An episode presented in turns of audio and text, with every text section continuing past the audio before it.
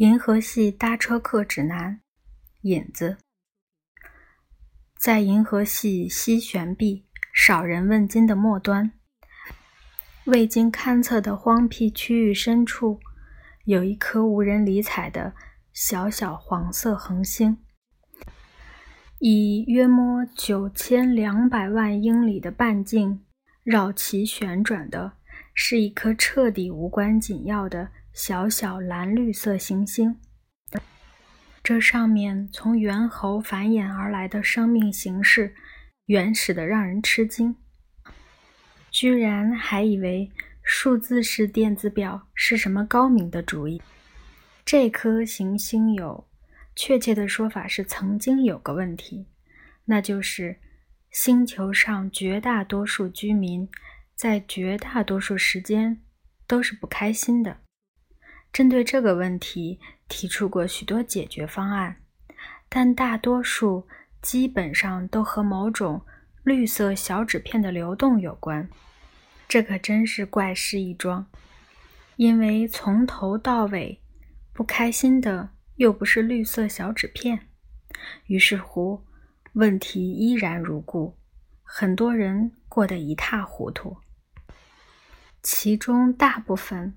更是生不如死，连带数字是电子表的也不例外。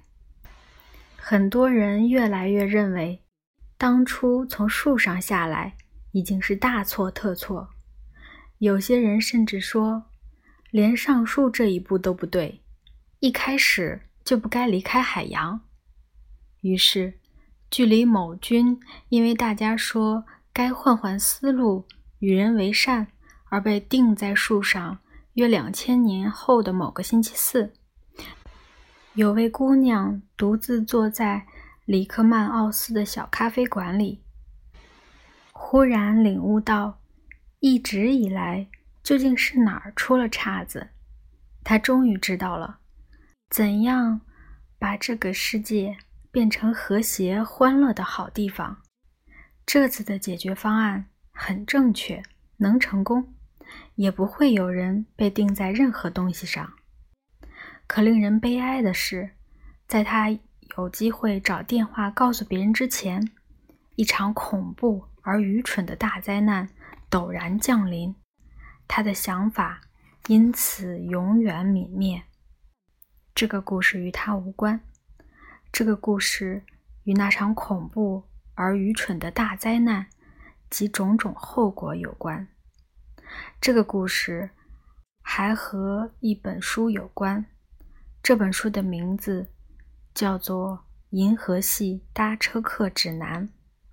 它不是地球书，从未在地球上出版过，直到那场恐怖大灾难降临为止，也从来没有哪个地球人见过，甚至听说过这本书。然而，这本书实在是非同凡响的圣品。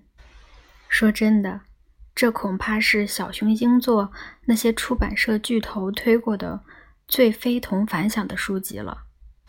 当然，也没有哪个地球人听见过这些巨头的名字。这本书不只是非同凡响的圣品，同时也获得了极大成功。比《天国家庭护理百科全书》更流行，比《零重力下五十三件必做之事序》更畅销，比欧龙·克鲁菲名噪一时的哲学三部曲《上帝错在哪里》、《上帝的更多大错误》和《上帝这个家伙究竟是谁》更引人争议。在银河系外东岩区。